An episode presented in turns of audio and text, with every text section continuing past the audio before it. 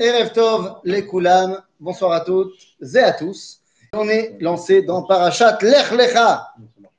Parashat Lech Lecha, c'est la rencontre avec Abraham. Ça y est, c'est le début de notre histoire. C'est le début de l'histoire du peuple juif. Moi, je veux bien, mais le problème, c'est que c'est tellement notre histoire, notre histoire, qu'on ne la connaît pas. Eh oui, ça c'est un classique. On est tellement dedans qu'on croit tout savoir et on ne la connaît pas en fait, notre histoire. On ne voit pas de l'extérieur. Ben, on ne voit pas de l'extérieur. Et donc, on ne prend pas la peine d'avoir une vision. C'est-à-dire, je ne vais pas t'expliquer, je ne vais pas expliquer à certaines personnes ici comment on fait euh, un gefilte fiche, comment on fait un truc. Non, d'autres, peut-être certains, oui, mais. Oui, mais, mais je ne vais pas t'apprendre à toi comment on fait un couscous. Ben voilà. C'est-à-dire qu'il y a un moment donné où je me, c'est chez moi, c'est mon truc.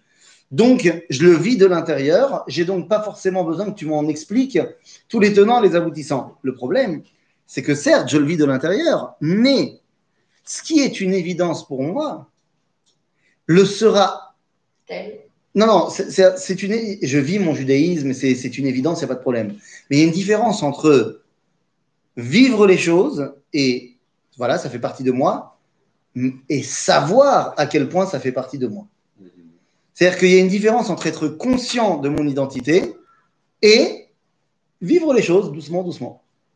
Et l'important quand on étudie notre histoire, c'est de savoir bah, que c'est notre histoire. D'accord? Juste un petit mot, mais tu ne penses pas que tous les gens qui sont là sont conscients de leur identité. Bien sûr. Alors, ben oui, mais c'est ça, ça, que je, mais c'est exactement de ça que je te parle. C'est de ça que je te parle. C'est que tu es conscient de toi. Mais exactement. Et je suis, enfin, Ania Katan, hein, je suis, euh, je suis très, euh, très, euh, comment on dit, je prends des pincettes avec vous parce que je vais certainement pas moi vous apprendre quoi que ce soit, ah, mais je pense, non, je parle pas d'information, je parle de la vie et de mon identité, mais je pense que si on n'est pas au fait de notre histoire, ça pose un problème aussi dans notre identité. Hmm. Monique est attaquée par. C'est bon? T'as une chose à dire ou quoi? C'est pas. Mais c'est ça Moi, je pense que si on ne connaît pas notre histoire, eh bien, c'est notre identité qui en pâtit. En malasot. Ne serait-ce que, et je vais vous dire, quand les petits-enfants, ils viennent et ils demandent pourquoi papy, ou les arrière-petits-enfants, ça va être encore mieux, ils viennent voir et disent, euh, papy, pourquoi c'est ça notre minag? Et je parle particulièrement des minagim. Pas des halachot, ça c'est pour les religieux. Mais je parle des minagim. Et on en a plein des minagim que c'est comme ça. Et chas qu'on ne fasse pas le minag, mais on ne sait pas vraiment pourquoi. Ouais. pas d'où ça vient. Et alors, d'où ça vient la mappa euh, Du XVIe siècle. Oui, mais. Euh, D'après Élie. Hein. Ah, quel Élie? Ah bah lui, là, lui, je le crois, il a fait des recherches. Il a dû faire des recherches. Mais elle est à quoi C'est quoi la mappa à la base? C'est les couches. C'est les couches. Ça, donc on se dit maintenant c'est un grand, donc il n'a plus besoin de rien, mais ce qu'il a accompagné. Il a vu dans la Torah, il a cherché les lettres. Il a fait le monde? Maintenant, combien le font? Les, Alsaciens. Non, je ne parle pas que de la MAPA, mais d'aller chercher, les, sources du minag. C'est très bien de le faire. Et heureusement qu'il y en a qui le font. Je dis que bah, si on n'est pas capable de dire pourquoi, bah, c'est que notre identité, on la vit, mais on ne la connaît pas. Je rajoute un, un bémol, c'est que oui, on connaît notre histoire, mais on connaît notre histoire. On ne connaît pas notre histoire de celui qui est un petit peu pas comme moi, mais comme moi. C'est-à-dire, oui, dans le monde séfarade, on connaît l'histoire du monde séfarade, mais on n'y connaît rien à l'histoire du monde ashkénaze. Dans le monde ashkénaze, on... Oh n'est pas grand-chose. Bon, et tu sais quoi? C'est encore plus vrai dans l'autre sens.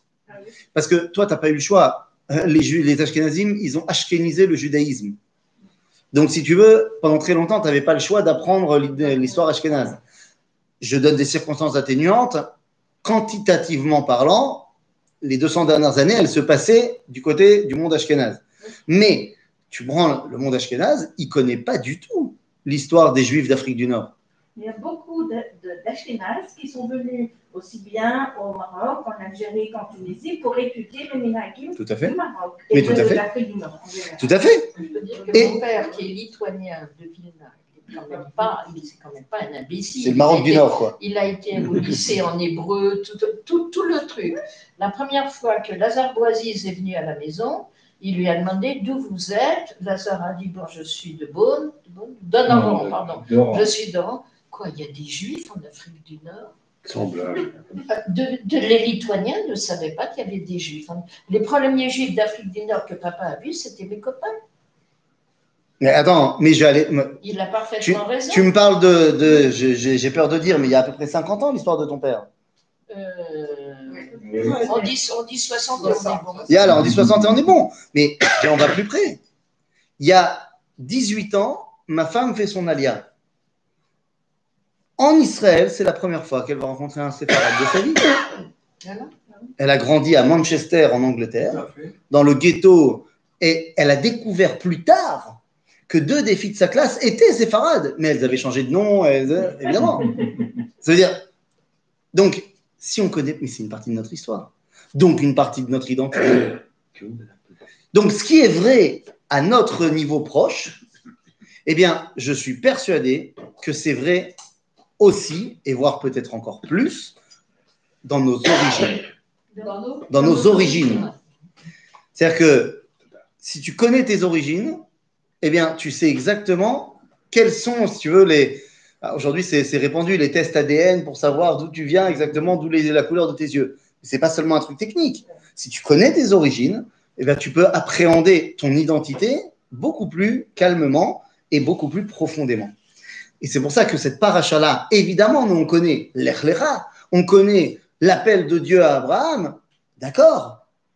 Mais ce qu'on a oublié de préciser, c'est que d'où il vient, cet Abraham.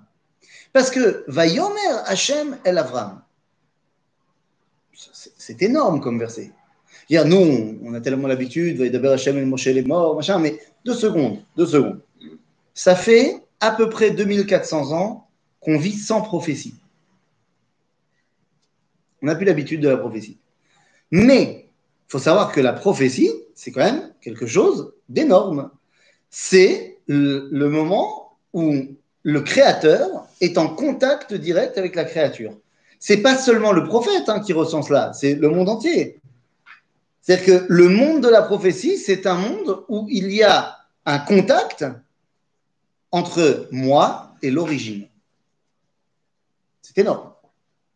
C'est tellement énorme d'ailleurs que lorsque ça s'arrête, le monde entier s'éteint. Le monde entier s'éteint. Et donc va être obligé, puisqu'on lui a éteint la lumière, de créer des ampoules. Je ne parle pas d'Edison. Je parle d'ampoules intellectuelles. Il y a 2400 ans, plus ou moins 17 minutes, dans le monde entier, il y a un chamboulement des consciences parce que tout d'un coup, Dieu arrête de parler. C'est vrai en Grèce, où du jour au lendemain, on passe de la mythologie à la philosophie. Socrate, pouf. Tellement pouf d'ailleurs que Platon, euh, de Socrate, il dira qu'il ne comprend pas ses grands-parents qui se prosternaient devant des pierres. Et il dit donc de deux choses l'une. Soit ils étaient débiles profonds, soit ils ont parlé par parabole et on ne comprend pas ce qu'ils voulaient dire.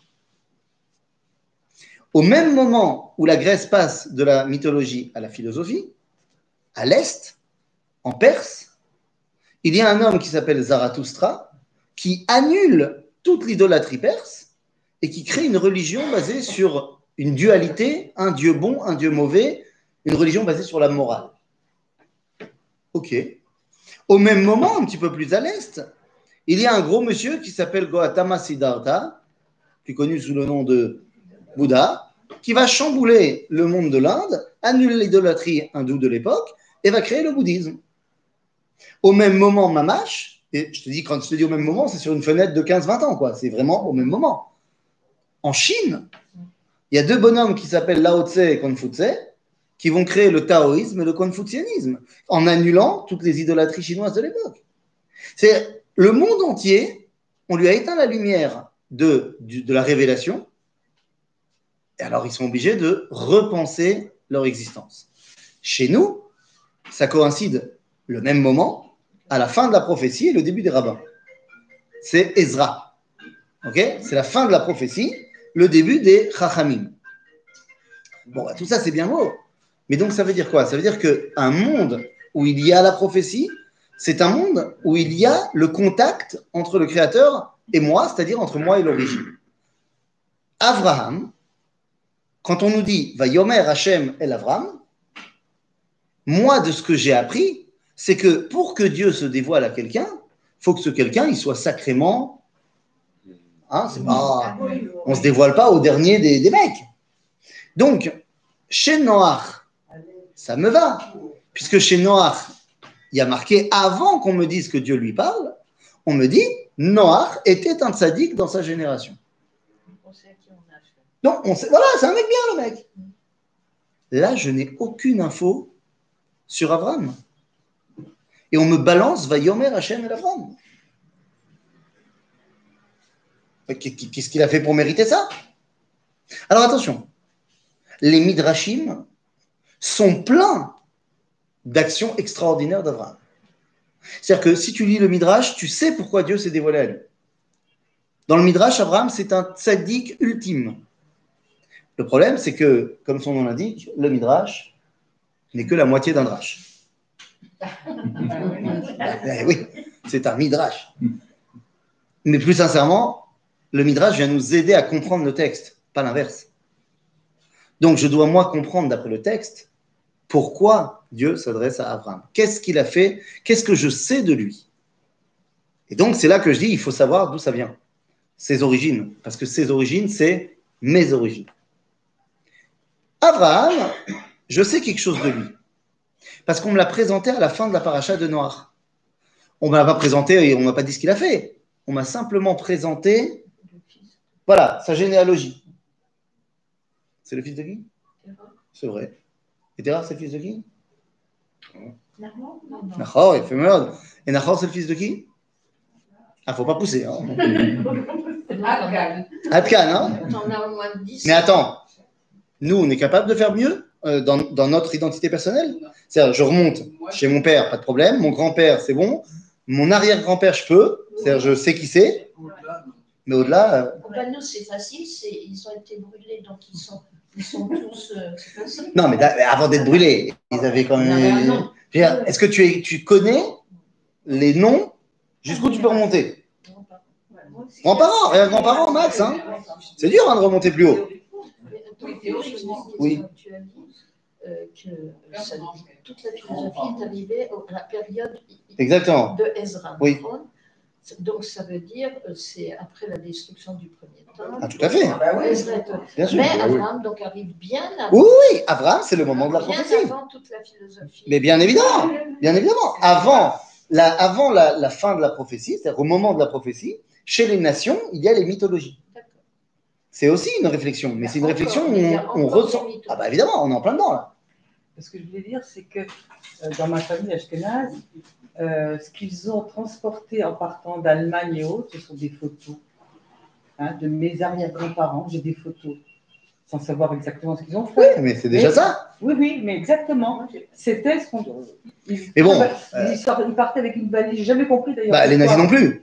Les Hein nazis, c'est ce qu'on raconte toujours quand on va en Pologne, que les nazis ne comprenaient pas pourquoi dans les valises des juifs, il y avait tellement de photos. Absolument. C'est vrai, d'accord Maintenant, nous, on a de la chance dans notre génération parce qu'on a encore les photos. On a, enfin, on a les- Mais pen- pense à tes arrière-grands-parents. Ils n'avaient pas de photos de leurs arrière-grands-parents. C'est- compliqué. Et tout le monde n'était pas euh, suffisamment aisé pour se faire euh, sculpter un buste de ses grands-parents. Non, chez Herzl, il y a ça. Dans la maison, dans le bureau de Herzl, il y a le buste de son père et de sa mère. Nous. Mais tout le monde ne peut pas. Donc, Bekitsour, ce que je dis, c'est qu'il faut remonter. Alors là, on a réussi à remonter à Terah, Nahor, et avant, on n'est pas remonté. On n'est pas remonté au-dessus de Nahor. Donc, on est aux grands-parents de Abraham. Nahor, grand-père d'Abraham. Le père de Nahor, il s'appelle Serug. Ah oui, je n'aurais pas su. Il n'est pas connu celui-là. hein. Non, pas trop. Le père de Il Séroug, n'y a pas de rue. Hein Il n'y a pas de rue. il n'a pas de rue. Quoi, il y a une rue Nahor Je sais pas, hein, je suis pas sûr. Vous savez comment ils traduisent Terach en français En français ouais, en français, j'ai regardé dans la, dans la Bible traduite du rabbinat. Terach, attention, tenez-vous bien, c'est taré. C'est pas mal. C'est pas mal. C'est pas mal.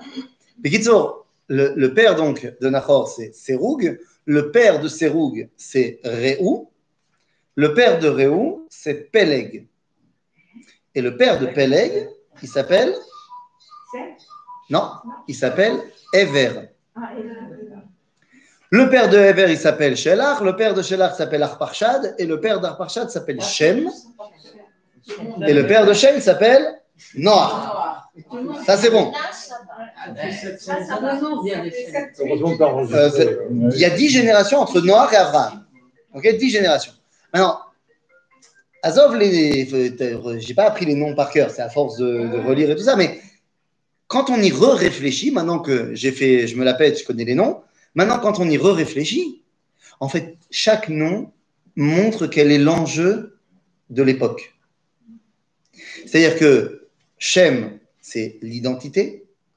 Quand je dis je fais ça au nom d'eux, le Shem, ça c'est l'objectif. Shem, il a un fils qui s'appelle Arparchad. Et là, je bloque. Je ne sais pas ce que ça veut dire. C'est trop compliqué. Mais- Mais pourquoi ça saute une génération? Non, ça saute pas. C'est juste que moi, je ne sais pas ce que ça veut dire Arparchad. Je... Mais à culpa. Je- Le reste, je peux vous expliquer, mais Arparchad, je ne connais pas. Shelach, c'est-à-dire qu'il y a maintenant un message qu'il faut envoyer. Ishloach. Et puis, on arrive à Ever. Ever, Hmm. Bah, Ever, c'est le père de la famille. Puisqu'on va nous dire de Shem qu'il est le père de tous les enfants de Ever. Donc, Ever, c'est lui qui a pris le contrôle de la famille. Donc, cette famille, elle s'appelle comment? Les Hébreux. Oui. Abraham est un Hébreu. Parce qu'il vient de Ever, pas parce qu'il a traversé le fleuve, comme dira Rachid dans la paracha. C'est vrai qu'il a traversé le fleuve, mais c'est d'abord et avant tout un Hébreu. Et cet Hébreu-là, il a une qualité particulière. La Torah nous dit qu'il va appeler son fils Peleg, mais il nous dit pourquoi? Parce que Beyamav niflega à Aretz. Parce qu'il voit que dans la génération de son fils, il va y avoir la tour de Babel. Peleg, ça veut dire la séparation. Et donc, il y aura la séparation après la tour de Babel. Tous les rabbins se posent la question, les chachamim disent bah, comment il peut savoir? Donc, de là, on voit que Ever était prophète. Donc, l'idéal de la famille hébraïque, c'est la prophétie. Peleg vit la séparation du monde. Tu comprends que tout l'objectif de la génération d'après, c'est de se rassembler. Donc, il appelle son fils Réou. Réou, ça veut dire Ve'afta le re'acha kamocha, la fraternité. C'est ça qu'il faut réapprendre aux gens. Réou, il voit qu'il faut aller à un stade plus loin, donc il appelle son fils Séroug, entremêlé, qui passe Rouga. C'est-à-dire, ça? Va être encore plus serré. Et Séroug, il a un fils qui va appeler Nahor. Nahor, c'est le petit noir. C'est-à-dire qu'on revient aux origines. Et Nahor, il va avoir un fils qui va appeler Terach. Terach, ça veut dire quoi? C'est il va falloir travailler pour ça. Il va falloir l'itroar. Alors oui, c'est avec un tête, mais le tête et le tav sont des lettres qui s'inversent dans le. Donc il va falloir travailler pour réussir à réatteindre cela. Et donc on va arriver à Abraham. C'est-à-dire que toute cette généalogie, quand elle arrive à Abraham, ben, ça lui donne un- une responsabilité. Ça lui donne un rôle à jouer. Nous portons tous, enfin peut-être, je ne sais pas, je, m'avance, mais très souvent on porte les noms de nos grands-parents, nos grands-parents. C'est pas seulement pour faire honneur à nos parents qu'on porte un rôle. C'est-à-dire qu'on continue une transmission, une tradition. C'est pas seulement parce que si je dis pas, je donne pas ce nom-là, ma mère elle me parlera plus jamais. Il y a aussi quelque chose de vrai derrière tout ça. Et donc, si vous voulez, Avram est le successeur de Ever. Il est donc le prophète par excellence. Va Yomer Hashem el Avram. Je sais même pas ce qu'il a fait encore, mais je sais que c'est un hébreu. D'où la raison du dévoilement à lui. Mais ce n'est pas le seul hébreu. La Torah nous présente la famille hébraïque. Terach en tant qu'ancien, c'est le, c'est le patriarche. Et il a trois enfants. Abraham, son frangin il s'appelle Aran. Il a un autre frère qui s'appelle Nahor, comme le grand-père. Aran. Comme d'Aran. Aran et. Alors, non, Haran c'est. Haran. Lui c'est Aran. Ok? C'est pas la même chose. Et Nahor, comme le grand-père, Ouais. le nom du grand-père. Ok. Donc, l'identité hébraïque, elle est formée, on peut dire, de quatre variantes. Terach, Avram, Haran, Nahor. Je ne sais pas encore qui sont ces gens-là. Par contre, on me dit où ils sont. Ils sont. Be'ur Kasdim. Ça veut dire à Our, Ur en français, en Chaldée, la ville des Chaldéens. Bon, les Chaldéens, c'est des Mésopotamiens. Mais attendez, la famille, on a dit notre famille, ce sont des Hébreux. Qu'est-ce qu'ils font chez les Chaldéens? Ben, Ils ne sont pas chez eux. C'est où le pays des Hébreux Israël, comment tu sais? Non, parce qu'après Dieu, Dieu va le donner. Ah oui, mais donc donc c'est pas encore. Non. Moi, je pense que c'est déjà. Ah oui. Et oui, la preuve, c'est que lorsque, beaucoup plus tard, Yosef, en prison en Égypte, va demander une faveur au ministre de la boisson, dit Va toucher un petit mot à Pharaon pour me faire sortir d'ici parce que je t'ai aidé quand même. On est d'accord que ce maître et chanson n'est pas juif. Il n'est pas dans les codes de la Torah. C'est un Égyptien et Pharaon aussi. Il parle l'égyptien et l'international. L'Égypte, c'est la superpuissance du monde. Donc, lorsque Yosef veut faire passer un message à Pharaon, il ne va pas parler en code. Il lui dit Dis à Pharaon que j'ai été kidnappé du pays des Hébreux. C'est certainement pas parce qu'il y a Yaakov et 11 enfants qui habitent là-bas qu'on appelle ça le pays des Hébreux. Ça veut tout simplement dire que c'était connu dans tout le monde antique que cette terre-là était le pays des Hébreux. Alors pourquoi est-ce qu'on l'appelle la terre de Canaan partout? Bah, Parce que les Canaanimes, ils sont venus, ils ont conquis. Mais dans les traités internationaux de l'époque, c'était clairement la terre des Hébreux. C'était pas une nation. n'existait Ah pas. bon, et pourquoi pas? Et pourquoi pas? J'ai pas compris. Ever, il n'a pas créé une nation? Je sais pas. Ele bene Shem lemishpechotam lilshonotam be'artzotam legoyehem. Bien sûr qu'il y a déjà des nations. La nation hébraïque est déjà menée de main de maître par Ever et ses descendants. Donc bien sûr qu'il y a une nation. Ils ont été faire là-bas, là. Alors qu'est-ce qu'ils ont été faire là-bas C'est fou ça. D'ailleurs, entre parenthèses, ce qui se passe là, ce que je suis en train de vous dire, ça s'est passé pour nous. Hein.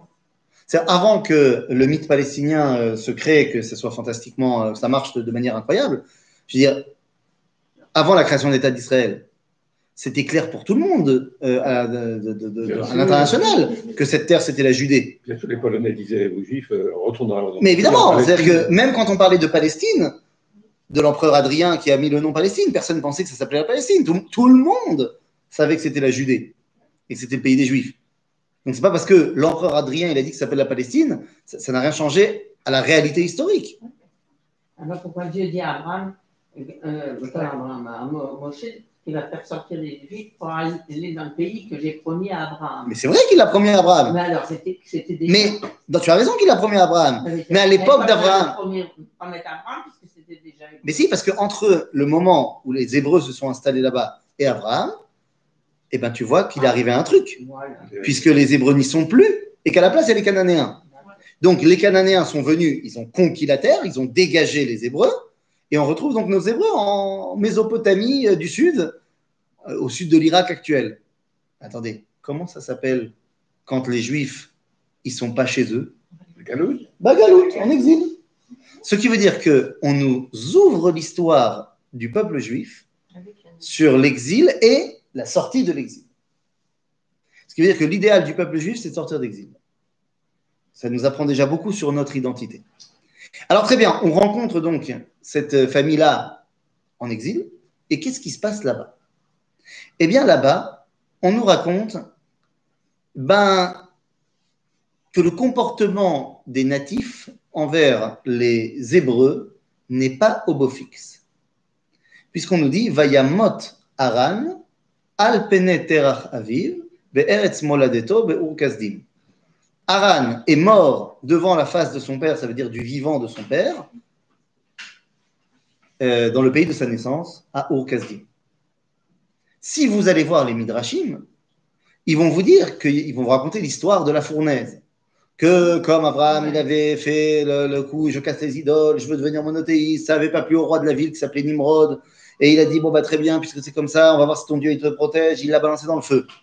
Seulement à côté d'Abraham se tient son frère, Aram. Son père, il est toléré parce qu'il a quand même un magasin d'idoles, donc a priori, il est bon, il est chez nous. Mais Aran, on ne sait pas. Donc, il dit à Aran, le roi, t'es avec ton frère ou t'es avec moi? Il dit, bah, ça dépend. On verra qu'est-ce qui lui arrive. Abraham en sort indemne, la folie. Et donc, il dit, je suis avec Abraham. Mais ce n'était pas vraiment profond, et donc Dieu ne le sauve pas. Maintenant, venez, on met de côté le Midrash. Parce qu'on a dit, le Midrash doit nous aider à comprendre. J'ai pas besoin du Midrash. C'est marqué dans le texte. Vayamot Aran al penetera chaviv, donc il est mort du vivant de son père. Be'eretz moladeto, dans le, dans le pays de sa naissance. Be'ur kasdim. Ur en hébreu, c'est une fournaise. Ur, c'est un feu. Pas shoot. Donc on nous dit même dans le texte, c'est vrai que la ville, elle s'appelle Our. Mais pourquoi est-ce qu'elle s'appelle Our, la ville? Bah, Parce qu'il semble-t-il que c'était monnaie courante là-bas de brûler des gens. Sauf que, et là je me permets d'aller faire une comparaison quand même qui va être osée. Sauf que si on vient de dire que finalement l'identité hébraïque, elle est portée par l'ancien qui est Terach, mais la nouvelle génération c'est Abraham, Nahor et Haran. Trois personnes. Une sur trois, un tiers, va être massacrée par l'antisémitisme dans les fours crématoires. Et c'est la fin, c'est ce qui marque la fin de l'exil hébraïque. Toute ressemblance avec un cas euh, récent est purement fortuit et involontaire, ou pas. On est à la fin de notre exil, il va y avoir un drame antisémite qui va détruire un tiers du peuple juif. Alors, pas tous dans les fours crématoires, évidemment, mais on connaît, mais, mais quand même. C'est-à-dire que la corrélation, elle ne peut pas ne pas être faite. Les Bnei Israël et les Bnei Ever, même combat. Ils sont depuis très longtemps, j'imagine, à Our. Ils en ont pris des postes clés. Mais à un moment donné, Trop, c'est trop. trop c'est trop. Les Chaldéens disent stop. Qu'est-ce qu'on fait après la Shoah de Ur Kasdim Qu'est-ce qu'on fait? Qu'est-ce qui va faire aller. Ah bah attends, on peut plus rester. C'est plus possible de rester en Pologne. C'est plus possible. Donc, Terach, la première chose qu'il fait, c'est de partir. Il prend sa famille, Abraham, Sarah, la femme d'Abraham, Lot, qui est le fils de Haran, mais qui est encore jeune. Son père vient de mourir dans la Shoah. Lot est un rescapé de la Shoah, pour l'appeler comme ça. Et il part. Et il va où? Il part, donc on est, on est- très clair. Pourquoi il part? À cause de l'antisémitisme. Évidemment. Maintenant, où est-ce qu'il va? Eh bien non. D'après le texte de la Torah, on nous dit clairement la lechet arza Kenan. Il veut retourner en Eretz Kenan. Maintenant, vous n'avez peut-être pas la carte du Moyen-Orient dans la tête, mais disons que Our, c'est là, Eretz Kenan, c'est là, 1000 kilomètres. C'est pas la porte à côté, à d'autres chameaux. Et tu peux pas le faire en ligne droite parce que c'est le désert. La Jordanie, machin, donc c'est pas traversable à l'époque. Alors qu'est-ce qu'on fait? Eh ben, on doit suivre le cours d'eau, le Tigre, l'Euphrate, jusqu'au nord, et ensuite passer par d'autres petits fleuves et descendre la vallée du Jourdain. Quand il va monter au nord, donc le but du jeu, c'est d'arriver en Eretz Canaan. L'âme. Pourquoi il veut aller en Eretz Canaan? Il sait- que. Mais il sait que c'est la terre de ses ancêtres. Eh ben, c'est ça, voilà. C'est la terre des Hébreux. C'est un Hébreu. Comment on appelle ça quelqu'un, euh, un juif qui habite en dehors d'Israël et qui décide de revenir à- Sion Un sioniste. L'étymologie du mot sioniste, c'est la volonté de revenir à Sion. C'est pas shoot. Donc Terach est sioniste. Mais attention, hein, il n'est pas sioniste euh, parce qu'il a lu la Torah. Il est sioniste parce qu'il a été à l'affaire Dreyfus et il a vu que euh, voilà l'antisémitisme s'est terminé. Il nous faut un abri pour le peuple juif. Et cet abri, bah, il doit être sur la terre de nos ancêtres. Terach, il avait un deuxième nom, il s'appelait Théodore. C'est pareil. Mais, donc ça, c'est une version de l'identité d'hébraïque. Le sioniste, qu'on va appeler laïque, qui fuit l'antisémitisme. Et donc, pour lui, la terre de ses ancêtres, c'est un rêve de sécurité. Il y a évidemment aujourd'hui une grande partie du peuple juif qui se revendique de Terach. Tous ceux qu'on appelle aujourd'hui les sionistes laïques, ils se revendiquent de Terach. Ils ne le savent pas, mais nous, on le sait maintenant. Il y a une autre version de l'identité hébraïque, Lot. Lot, on a dit, c'est le fils de Haran.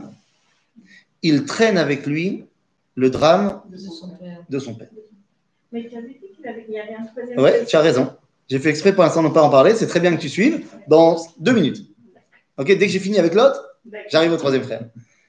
Mais tu as raison. Merci de, de montrer que tu es là. Lot, Lot, il est.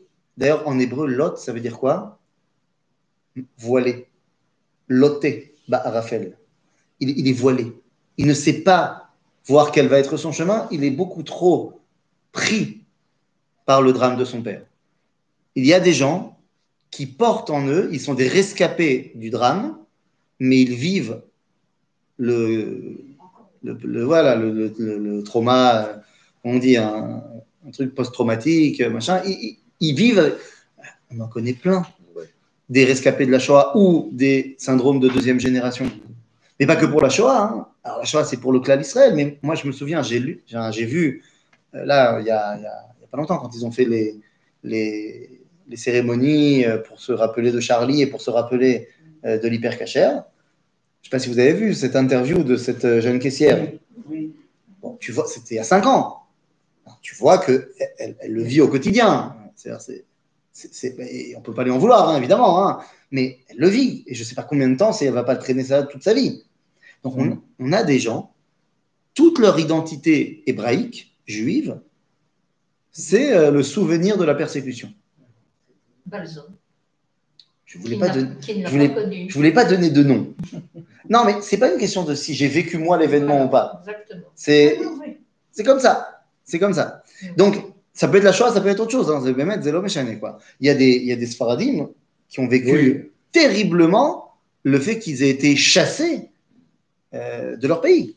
Je veux dire, nous, on connaît. Hein Et tout laisser. oui. Exactement. C'est-à-dire euh, que, au moins, chez les Ashkenazim, c'est monté crescendo. Au début, il y avait un petit pogrom, un plus gros pogrom, un gros gros pogrom. Non, pas comme ça?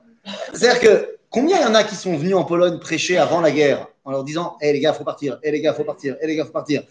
Euh, Jabotinsky qui vient en 39. et- En Afrique du Nord, euh, à Bagdad, c'est- tombé du jour au lendemain.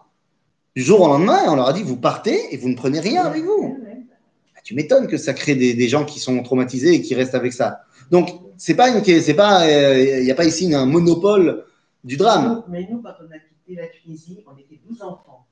On ne pouvait pas partir tous en même temps pour ne pas montrer qu'on partait définitivement. Mhm. On a été échelonnés comme ça. Et mon père est resté le dernier avec ma mère et les quatre derniers. Et sur le bateau, ils ont fait de tout pour trouver une preuve qui quittait définitivement. Ils n'ont pas pu le trouver. Ils l'ont laissé partir. Il est parti sans rien. Il a laissé son affaire, sa maison, tout. Tu vois Et Ça, c'est évidemment traumatisant. Donc, il y a des gens qui vivent le traumatisme de la persécution et c'est malheureusement ce qui bah, crée leur identité. Et on en connaît tous aujourd'hui.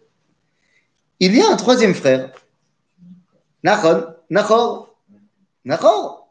Et quand on regarde le texte et qu'on se dit que, ok, donc Terah qui décide de partir, on nous dit qu'il prend Abraham, qu'il prend Sarah, qu'il prend Lot, et Nachor, il est où? Je crois qu'il est déjà parti, non? Exactement. Ben, il n'y a pas 36 solutions. Il n'est plus là. Il n'est plus là parce que ça fait belle lurette qu'il n'est plus là. Parce que Nahor, il a vu monter l'antisémitisme à Our et il est parti. Il est parti où? Il est parti à Haran. Tout seul. Tout seul comme un grand. Pourquoi il est parti à Haran Alors j'ai dit, Ici, c'est Our, ici, c'est Israël, Haran, c'est là. Mais c'est le chemin. C'est normal de passer par Haran. Mais lui, il est parti là-bas volontairement, il s'arrête là-bas. Parce que Haran, c'est la capitale de Aram Naharaim. Aram Naharaim. Haran, c'est le New York de l'époque. C'est la grande ville, la grande ville cosmopolite. C'est-à-dire que c'est euh, le Paris euh, du début du XXe siècle. C'est le, vous avez peut-être vu le reportage Heureux comme un juif en France. Je sais pas, il est sorti il y a quelques années déjà. C'est-à-dire qu'au départ, il y a, Ouais, les, juifs en France, machin, au début du XXe siècle, c'était euh, après l'affaire Dreyfus, quand euh, justement on avait réglé le problème de l'antisémitisme, c'était la folie. Aram, Naharaim, Haran, c'est l'Eldorado, c'est le nouveau monde. Nahor, il est parti là-bas et c'est le pays où tout est possible. C'est le pays qui ne s'arrête jamais. Toutes les, c'est la folie. D'ailleurs, Nahor, il va réussir. hein. C'est le rêve américain de Nahor. Puisque Nahor, il va non seulement arriver à Haran, mais il va devenir le maire de la ville. Le maire de la ville. Hier, j'étais en formation euh, avec Taglit, hier soir, et on a eu un, ancien de Taglit qui habite en France, machin, qui, qui nous a fait une, une petite Tmunat Matzav. Il nous a fait un, un brief, un débrief de la situation en France, des Juifs de France, euh, machin, et des jeunes. Et j'ai posé une question. J'ai dit, euh, bon, on est conscient que le corona, ça fait pas forcément du bien à l'ALIA, euh, parce qu'il y a justement plein de gens qui ont peur, machin. Mais moi, ma question est la suivante. Euh, comment les jeunes juifs de France réagissent? Est-ce que ça a un effet sur la- l'appartenance des juifs de France à la France qu'il y ait comme porte-parole du gouvernement Gabriel Attal? Oui, c'est vrai. Le porte-parole du gouvernement français, le porte-parole, c'est un petit jeune de 28 ans, un petit juif. Gabriel Attal, euh, marié à la synagogue, euh, traditionnaliste, euh, machin. Et il m'a dit, mais tu te rends pas compte. Mais c'est un, un effet de com fantastique de la part de Macron pour euh, montrer que les juifs de France doivent être avec lui. Ils font partie. de- Oui, mais le ministre de l'Intérieur, ça me gêne. les- Bien sûr que ça le gêne. Il n'y a, pas de problème. Le ministre de l'Intérieur, il sera certainement candidat contre. Macron aux prochaines élections. Mais Grosse erreur. pour lui, grosse erreur. Et je- ça ne me, ça me choquerait pas que Macron, il le, il le lourde avant la fin, avant la fin du truc. Mais si tu veux, de, de mettre en, en avant comme porte-parole de la France un jeune juif, Qu'on le voit, on le voit et, et on le voit souvent, et, C'est pas, il n'est pas planqué. mais il m'a dit, mais tu te rends pas compte comment les juifs, tout d'un coup, ils sont français. Ils sont contents. Ils sont français.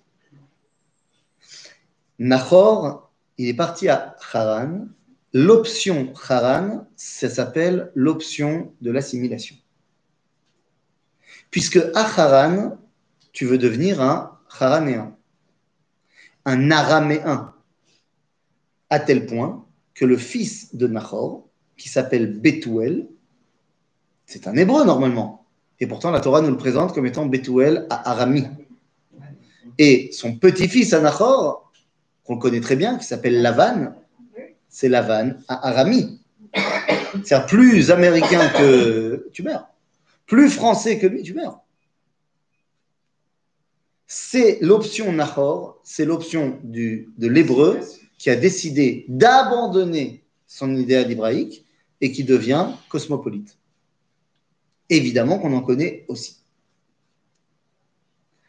Donc on a un sioniste laïque et un sioniste sécuritaire, on va dire. On a quelqu'un qui vit dans le passé et qui vit dans le traumatisme du passé. Quelqu'un qui justement a décidé de ne pas connaître le traumatisme et donc qui se détache du problème juif. Quelle est la dernière identité? Ben, C'est Abraham. Et Abraham, pourquoi il va venir en Israël? Parce que Dieu lui dit. C'est-à-dire que c'est l'option de retrouver son identité. Ah, ça n'a pas été facile. Parce qu'Abraham, lui aussi, il a bossé, euh, il s'est très bien intégré à Haran. Parce que finalement, Terach, il prend tout le monde, il veut aller en Eretz Canaan. Seulement, on a dit, dans le chemin, il passe par Haran C'est séduisant, ça. et il s'arrête. Il s'arrête. C'est son fils, quoi. Ben, il a rencontré son fils, donc moi, j'imagine les retrouvailles. hein. Nahor, il a dû venir. Oh, papa, on a tellement eu peur pour vous là-bas en Pologne. Regarde ici, c'est tellement bien. Mais voilà. Où tu veux aller, papa? Et le père Terach, il a dû lui dire Nous, on va en Eretz Israël. Et là, j'étais là, hein, j'ai vu. Hein. Nahor, il a mis la main sur le cœur, il a dit Im eshkacher Yerushalayim. Enfin, Im eshkacher Yerushalayim. Mais il a dit Mais c'est sûr, Jérusalem, c'est dans mon cœur. Ah, mais c'est sûr. D'ailleurs, j'ai même euh, fait faire un cotel dans ma maison. Mais euh, tu sais, euh, papa, enfin, il y a des Cananéens là-bas. Euh, ils jettent des pierres, ils font des attentats. Donc, je comprends très bien, mais tu sais, c'est peut-être pas la peine d'y aller maintenant. On va attendre que ça se calme. Euh, en attendant, Il y a le magasin et tout. ah mais attends, Tu es chez toi, là. hein? Il y a, il y a les affaires Rosenberg, il y a les affaires euh, Bensoussan. Si tu veux, je peux te présenter. euh, on est là, on est partout, hein, t'en fais pas. Et il reste là. Maintenant, le petit Abraham, il reste là aussi. Il a découvert Dieu, très bien, mais il l'a découvert là-bas. Ce qui fait que pendant toute la première partie de sa vie, Abraham, lui aussi, se détache de son identité hébraïque. Mais il ne devient pas nachorien. Il ne devient pas. euh, il il s'invente une nouvelle identité. Une identité schizophrène. C'est fou. Il devient un hébreu dans la maison et un araméen dehors. Ah bon, on connaît pas. Ah ben, on connaît, ça, hein. on connaît pas ça. Comment? Ça existe? Ça existe, ça.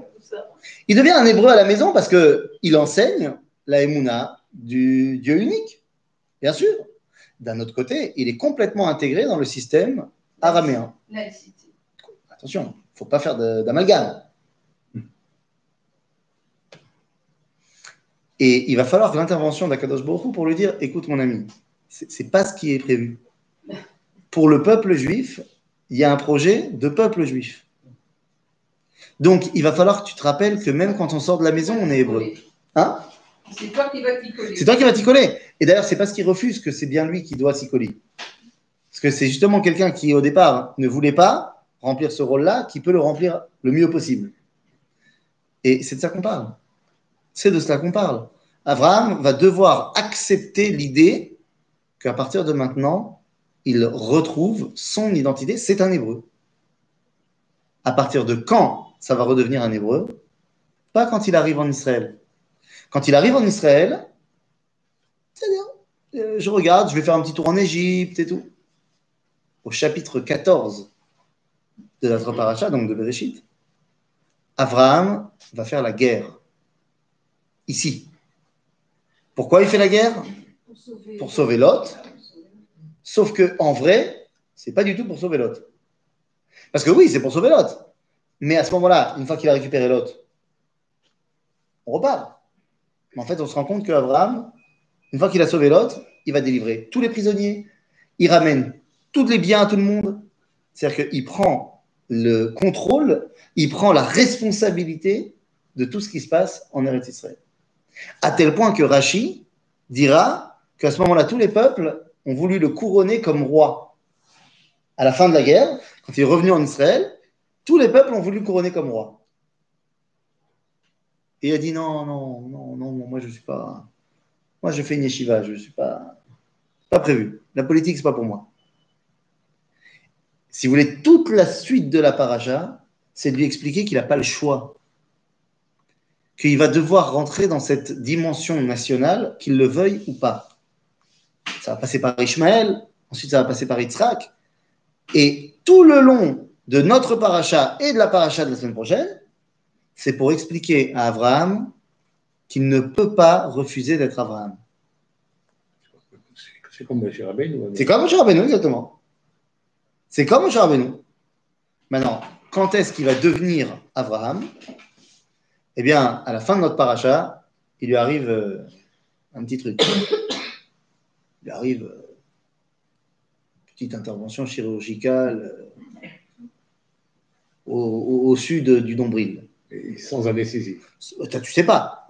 Ah, sans anesthésie, il n'y avait pas d'anesthésie. Bon, comment ça veut pas anesthésie Il y a plein, il y a plein de plantes anesthésiantes. Des plantes, y des Alors, c'est peut-être pas aussi efficace qu'aujourd'hui, mais enfin, j'imagine qu'il a quand même fait une petite, petite précaution, quand même, tu vois.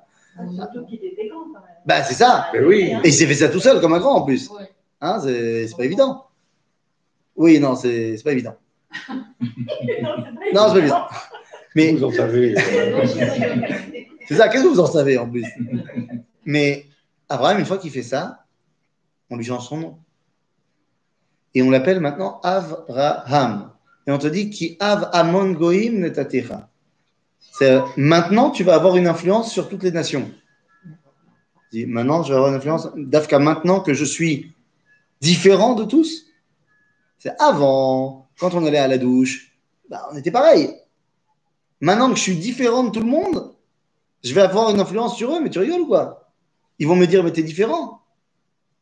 Et Dieu lui explique, bidiouk. C'est parce que tu as ton identité que tu peux avoir un message pour les autres identités. Si tu crois que tu es comme eux, ils n'ont pas besoin de toi. Et c'est donc à ce moment-là que Abraham accepte son identité d'hébreu. Il sera appelé par la Torah un hébreu après la guerre, mais lui acceptera son identité et son héritage à la fin de la paracha, une fois qu'il a sa Brit Mila. Et donc finalement, la question qu'on doit se poser de nous, quand je vous ai posé la question au début, est-ce qu'on connaît notre histoire? Eh bien, c'est une fois qu'on la connaît, eh bien, on doit décider lequel de toutes ces faces, de, laquelle de ces possibilités hébraïques je choisis. Est-ce que je suis un juif terrachien Est-ce que je suis un juif aranien Un juif lotien Un juif nachorien Ou est-ce que je suis un enfant d'Abraham? Vous, vous avez déjà répondu à la question. Mais on sait qu'il y a énormément de nos frères qui n'ont pas encore répondu à cette question-là. Quelle est l'option qu'on n'a pas évoquée? Quel est l'idéal, l'identité hébraïque qui n'a pas été évoquée dans la Torah? Serait une identité qui répondrait à l'appel de Dieu à Haran et qui resterait à Haran. Vous savez, il y a des gens qui sont très intéressés par la Torah et les mitzvot, mais pas par Israël. Bah, tu vois que la Torah, elle ne pense pas que c'est une identité acceptable. Bah, parce que c'est pas possible en vrai. En vrai, c'est pas possible. C'est la fameuse schizophrénie d'Abraham. Avant, avant de venir en Israël, Abraham, il est Haredi. Mais c'est à la maison, à la maison, au Beth Midrash, à la choule.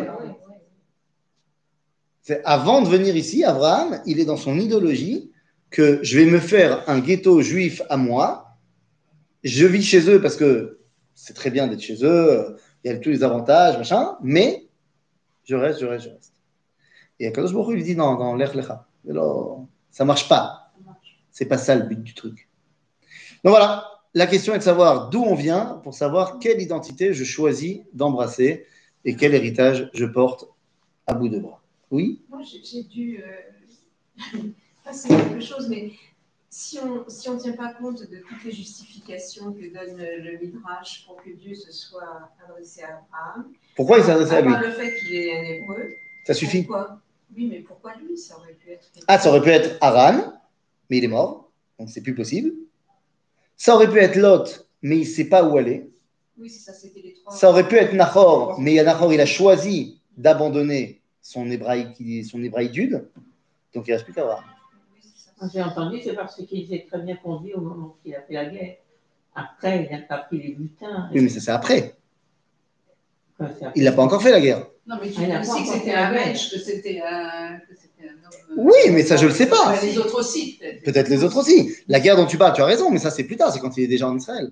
Mais c'est après la guerre qu'il est Ah oui, mais alors après, Dieu lui a parlé. Oui, mais il a déjà parlé avant. Hein Le Lech Lecha, c'est quand il est encore à Haran. Qu'est-ce qui lui est arrivé.